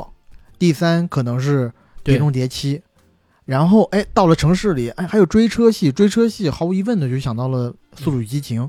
然后还要在下水道里面骑摩托车追车，这个又让我想到了好像《碟中谍》或者是《双子杀手》那样的摩托车的追逐。再到后面，竟然还有扒飞机的戏份，你能信吗？我又想到了《碟中谍五》，对，甚至是《真实的谎言》，所以我嗯，就是呃还真的有一些癫狂的感觉。就我这点是正经，我得承认啊，就是邱礼涛最近两年在大陆做戏特别的疯，就是他从《拆弹二》开始吧，拆弹二》还有后边那个，还有前边的那个《扫毒二：天地对决》，然后还有最近的几部戏，我发现他心底好像有一团火，这团火就是变成了暴力，疯狂的在宣泄，就是一特别能堆动作场面。当然，拆弹二肯定是，呃，嗯因为和他暗藏的这个主题特别的契合，所以他所有动作场面都是服务于那个主题的。但是到后边几个电影里边，他可能是私心吧，已经跟主线形成了一种交杂，甚至是破坏主线叙事的感觉了。他还在堆动作戏，但有一个问题，我我前两天我查了一下，邱礼涛居然是徐克以外，就是在大陆累计票房最高的导演，甚至他比周星驰还高，嗯我当时都惊了，你知道吗？就是因为出片太多，而且好几部十亿的片子。我觉得他肯定比周星驰高了，因为周星驰最近几年都没产出比较低嘛。所以就是，嗯哎，怎么说呢？就是《莫斯科行动》这个片儿吧，它是个爽片儿来的。你要说非得到电影院里边去看，我觉得也没必要。但是如果你说十一档里边，你想去电影院里边看一个刺激的动作大片，它也能满足你的基础需求。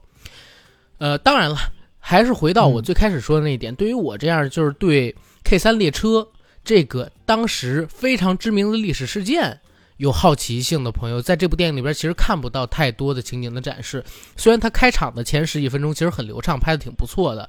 然后也很有刺激性、很有争议性、很有尺度，可是对这个案子本身的还原真的不高。改天真的咱们十一加一期节目，给听众朋友们讲一讲历史上九三年的 K 三国际列车中俄大劫案到底是什么回事儿，好吧？它的前因是啥，历史是啥，然后片子里边可能有哪些人出自于那个案件里边，我觉得这个挺值得聊的。但是我要说一嘴，在国庆期间，如果问我想给我爸妈买电影票，让他啊们去电影院看、看什么电影，我还正经想选《为啥行动》原因就是，首先啊，你想前任，我不能让我爸妈去看前任吧？嗯志愿军呢，你知道这几年太多相类似题材的电影出来了，而且他没讲完，他是第一部。嗯，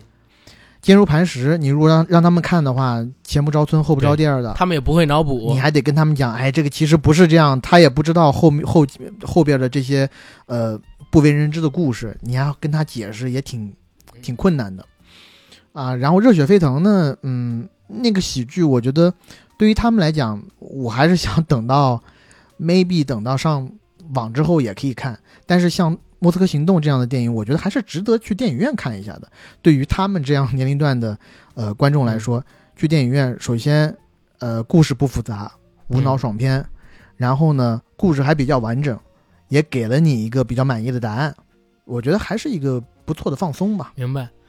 行，在聊完《莫斯科行动》之后，就进入到了票房的顺位，下一名是《汪汪队立大功二》。但是呢，呃，我和 AD 因为两个人都没看这部电影，虽然很多朋友跟我们说很好看，但我俩确实也聊不了，这是个人喜好来的。家里有孩子的家长听众们，其实可以尝试去，呃，看一看这部电影，或者说看之前吧，到 B 站上边看看别人做的影评之类的。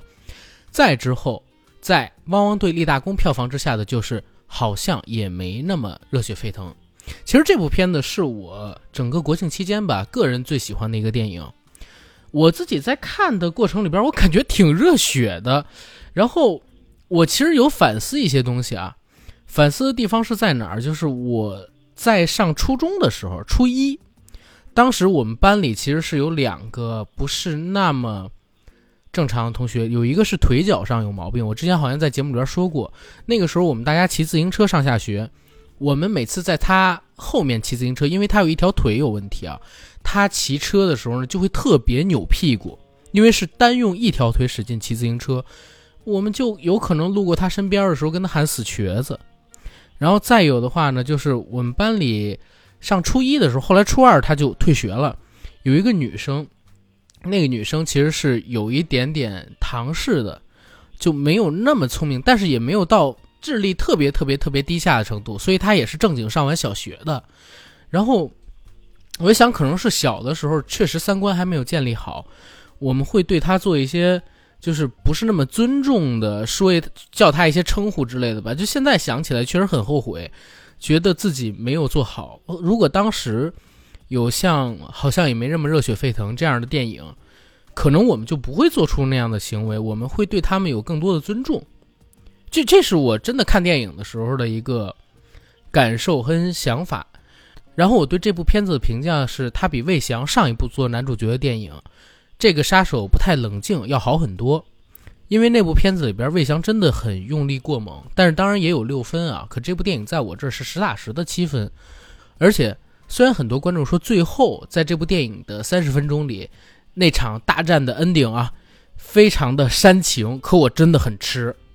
当歌声响起，我这儿正经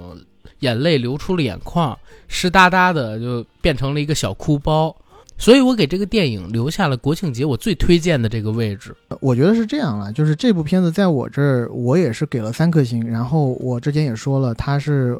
和志愿军在我这儿排并列第二的。但是我之所以没有办法给到更高的分数，是因为它作为一个喜剧片，没有办法让我笑。呃，我真的不太能笑出来。原因呢，可能是因为我不太吃这一个类型的喜剧，我就这么说吧。呃，在我这儿啊，那个《生活大爆炸》这样的喜剧，在我这儿是很难笑的，我很难笑出来。就是他对一些特定人群的描写，对这些人群他的行为的描写，就是他的很多笑点是基于这个上面的。对于我来说，就是我不觉得这是一个很好笑的事儿，但是我觉得他棒的一点。也在于他的本土化改编，他的本土化改编增添了很多原片没有的东西。因为原片我我我看过嘛，其实我原片我只能给一个两颗星左右的一个分数。那我觉得邢文雄在这里面，在他的一个主概念的基础上加了很多东西，也剔除了很多东西。魏翔和他有一个宿敌，他们之间的这一个关系是邢文雄新加上去的，原片里面完全没有，就说出了魏翔其实是一个。生来比较平庸的人，然后他一直嫉妒由这个艾伦饰演的另外一个教练，因为那个教练生来就高大也帅气，然后也夺得很多女生的喜欢。而魏翔这样的角色呢，就是哎，他是一个普通人，长得也没有那么帅气，然后他的身体条件也非常的普通，所以他从大学校园里头就一直视艾伦为劲敌。一直他们俩的这一种敌对或者竞争关系，一直从，呃学生时代进入到了他们的职业时代，甚至当他们在第一场那场篮球比赛当中互相斗殴结束以后，两个人都被发配到了去执教这种智力障碍人士所组成的球队，他们的竞争关系还一直在。就这样的一个背景故事，会让我觉得他们两个中间的这种火药味会十分的可信。而他还加了一层，就是魏翔他自己就是残障人士，他有一条腿是假腿，这一点让这一个教练在后半程他的心态的转变，我觉得顺理成章，也比较有意思。然后其他还有几个，就是各个球员天赋方面，他的本土化，我觉得做的也挺好。就比如说，有的球员他弹跳非常好，他为什么弹跳非常好啊？因为他原来是个送货的，然后只要送到那种特别沉的物件，然后如果那个大楼是没有电梯的话啊，这原来这个球员就是用自己一个人生扛扛上去，所以他把他小腿练得特别有爆发力。然后还有一个人投球非常准，为啥？是因为他在工地上是搬砖的、抛砖的，他干的唯一一项工作就是站在地面，然后把砖准确的。抛给可能站在二楼、三楼的工友，然后另外有一个呃队员啊，他为什么他的后背力量会那么的强，他的腰腹力量这么的强？当他去做一些背身单打的时候，没有人可以防住他哦，原来他是夜店里的保安。当看演唱会的时候，他要用他自己庞大的身躯去抵住后面那么多疯狂的人群，就他这一个一个个。球员背后的天赋的故事，我觉得本土化的不错的，包括，呃，中间他确实有几个反套路的桥段，原片里面也没有。就是当他到最后，呃，当魏翔饰演的这个教练和王志饰演的这个爱心之家的馆长，他们两个产生了一些矛盾，然后这时候就出现了一个人，是那个队医，是那个医生，跑过去跟王志说了。魏翔悲惨的身世，甚至是假腿的事儿，那个也是观众第一次知道魏翔是个假腿。当我们都以为这个故事要流于俗套，原来这就是又是一个暖心的隔之人让人流泪的故事的时候，哎，突然一下，魏翔跑过去找了这个医生，告诉他，问他，质问他，你到底跟他说了没有啊？那医生说，我都说了。魏翔又问他：“那你我假腿的事儿呢？你也说了吗？”他说：“我说我我也说了呀。”他说：“这他都不哭。”哦，我们这才知道啊，原来这一切都是魏翔要让他去做的，并没有像我们想象的那样啊，原来是医生自己一个人看不下去了，他主动想让两个人和好，呃，这样一个比较呃，我们觉得比较俗套的故事吧。他这样的一个解构，我觉得就很好的冲淡了那一条让我们会觉得这个强行煽情的那一点。而他在呃转过一天，他去跟队员说话的时候，当队员。呃，每一个队员站起来感谢他，因为他们是有智力障碍的嘛，所以他们感谢他的时候，把王志写给他的一些话也读出来了。馆长说要跟教练好好感谢，感谢这两个字要拖长音。然后这时候王志说出来，哎呀，那两个字你不需要读。当他这个说出来的时候啊，作为观众我们才反应到啊，原来这一些。智力障碍的队员，他去跟这个魏翔表示不舍，跟魏翔扮演的这个教练表示不舍，表示感谢的这一系列的操作，要让魏翔留下来，原来也是王志在背后受益的。这两个人其实，大家心里已经原谅了对方，两个人都是不舍的，只是碍于面子，不好意思亲自讲出而已。这一个我觉得，呃，桥段设计的挺巧妙的。还有另外一个让我觉得，呃，我自己。为数不多的，在整个电影里面，我笑出来的段落是那一场和校长打比赛，就是当这个爱心之家没了钱以后，但是他们需要有一笔经费，去到呃北京打这个智力障碍人士的全国总决赛。在原片里面呢，其实如果我没记错的话，应该是这个教练当时的前妻砸锅卖铁弄了一些钱。让这个球队去到了远方的城市，但在这个里头呢，魏翔提出，哎呀，我们要让校长赞助我们。而校长在之前的故事里面，我们知道，校长打的一切的体育运动，他手底下的这些呃老师跟他打球的时候，都要打政治球，就是无论校长打的多差，这些老师一定比他打的还要差，送他赢。然后魏翔举要让他必须要让校长赢，但是就是当。魏翔饰演的这个教练带领一群这样的队员的时候，魏翔觉得那我稳啊！我如果让这群队员去跟校长打的话，那校长不是稳赢？校长一旦赢了，心情一好，我让校长赞助个几万块钱，校长不是分分钟的事儿吗？但是没想到事情急转直下，校长带了一群老头儿过来打比赛，而对那些老头的描写，我觉得特别有意思。就是魏翔去问校长说：“哎，校长，你今天怎么带了这这么几个精兵强将啊？”校长这时候跟他一一的去，呃，讲述这个老头的这些老头的来历。他说：“哎，这几个老头都大有来头啊！”校长指着一个一个老头，他在拿着听诊器，自己在听自己的心跳。他说：“这老头很厉害，是我们市首屈一指的这个心理学家。他写过一本书叫《倾听自己的心声》。”但是这时候画面配的是他拿听诊器在听自己的心跳有没有紊乱什么的。然后另外一个老头他说：“哎，这个老头是他也是学术界大拿。”他曾经出出版过一个论文，叫《论管道的压力》，然后配到的画面是我们看到这个老头在测自己的血压，而那个机器自己报出了高血压。然后另外一个老头呢在打胰岛素，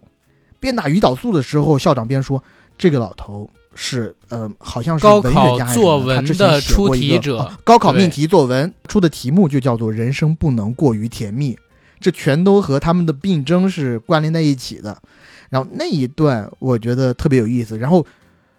你可想而知啊，那些老头都七老八十了，可能都快迈进棺材了，你怎么打会赢啊？这时候魏翔想了一个绝招，就是他不当教练了，他当裁判，他吹黑哨。就那一段我觉得也有讽刺，然后也有搞笑的部分。其实我讲真，因为我在看这个片子的过程里边，我就一直在想，我说这些到底是请来的演员呢？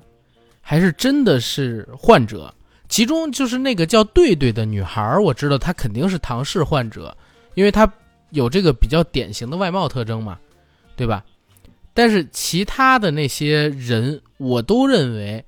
是演员扮演出来的，就是得孤独症啊，或者说得其他这种智力就是智力残障人群吧，他们都是演出来的。然后到结尾的时候，我一看，我靠！真的是智力残障人群，我我说话，我当时是有点惊了，因为我一直在想，就是这玩意儿，如果你要拍，得多难。二零一七年的时候，我接触过一个唐氏患者，当时你知道怎么回事吗？就是我们当时不是在一个外资银行嘛，然后我们那个行每年呢要去给这个，呃，就是一个特定的，我不说是哪儿啊，因为我们那个在大望路附近，要给附近的一个机构，福利机构去做一些献爱心的活动，然后在那个福利机构里边，其实是有很多的唐氏患者。是有很多的唐氏患者，多到几十个吧，啊，然后我去过那么一两次在现场，然后其中呃我接触了一个男生，比较深入的接触了一次，就是我我跟他母亲，然后陪他一起剪这个窗花还是剪什么，我们那次的献爱心活动，那个男生四十岁了，他是八零后。啊，然后我们在一起聊天，然后一起捡东西的时候，发现真的。与他交流非常的困难，所以当后边我发现就是这些演员居然真的是智力残障人群的时候，我就在想，其实这个戏拍起来挺难的。然后我为这一点我还给他又加了一点分，所以我我说实话，我还真的是一个很善良的人，我太吃这种煽情的东西了。然后这个片儿呢，呃，我刚才跟 AD 其实给了相对于其他电影吧比较有分歧的一个推荐或者说评价。当然了，电影观看的感受本来也是因人而异。其实我在录制这期节目之前，我有看一下，就是豆瓣现在关于这几部电影是不是出评分了。然后看到好像也没那么热血沸腾的时候，我发现它虽然没有出评分啊，但是点赞数最高的、夸的和骂的那两条短评里边都提到了一个词儿，一个是说开心麻花近年以来最好的电影，一个是说开心麻花又来翻拍骗人赚钱，拿这套套路。这我必须得跟大家说一嘴，这个片子它跟开心麻花一点关系都没有啊。然后魏翔他们确实是从开心麻花走出来的演员，但是这个片子出品投资里边是完全没有开心麻花的资本的，所以它不是开心麻花电影。这个片子的后面的主导方应该是爱美影视吧？但是爱美影视的话，我觉得就是又恨又爱，因为过去几年贺岁档的电影，常远老师出现的那些电影都跟。这家公司有抹不开的联系，所以我我觉得现在有必要说一下，就是开心麻花当然是一家现在很有争议的公司，但是并不是他旗下的每一个演员出来的电影都会和这家公司有关系。当然了，到现在这个阶段，很多演员也不希望自己出产的电影被挂上开心麻花的标签，然后也希望大家在看电影的过程当中可以理性的看看他的投资方到底是谁，发行方到底是谁，制作方到底是谁。然后不该给的赞美不要给，不该给的谩骂也不要给，好吧？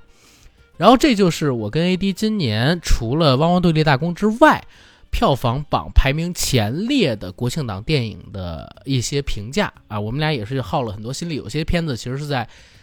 节前我们看点映的时候看的，有一些是我们俩自己买票，然后在呃假期正式开始之后走进电影院里边去看的。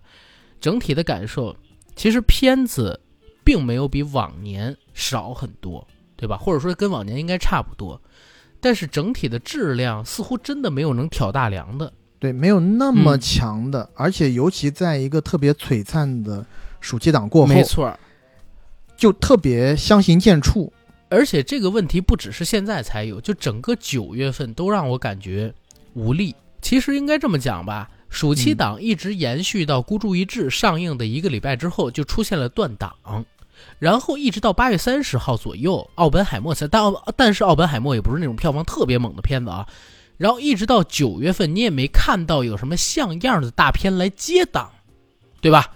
第八个嫌疑人什么的也都是四五亿级别的选手，你一直看不到能像暑期档那样。动人十亿、二十亿，甚至还出了两部三十亿左右的片子，就是你看不到这样票房潜力的选手，好像市场又进入了年初的冷淡期。当大家都翘首以盼国庆的时候，预售又不让开，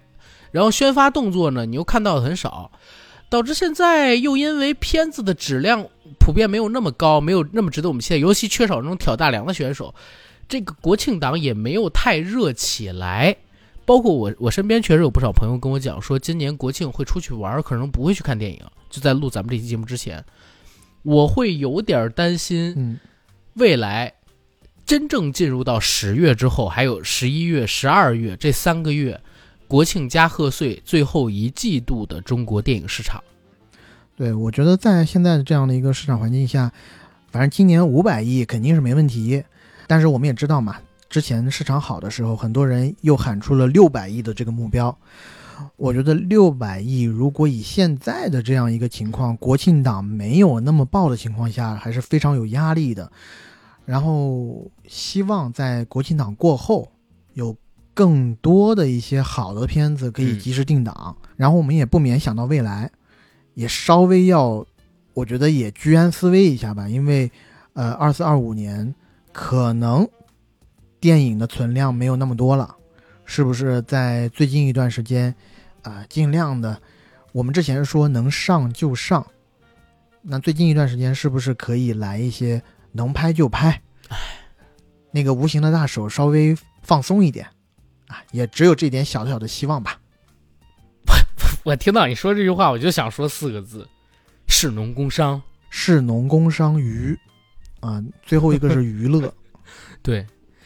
行吧，反正今年的这个国庆档，确实我跟 AD 两个人吧，就没有特别能够带得起来、特别能提得起气的片子，所以两个人聊的也不是特别的嗨。相信很多关注今年国庆档的观众也是一样的，只能说寄期望于未来几个月市场能越来越好，对吧？中国电影能越来越好，然后我们作为观众也好，作为从业者也好，能看到越来越多好的片子。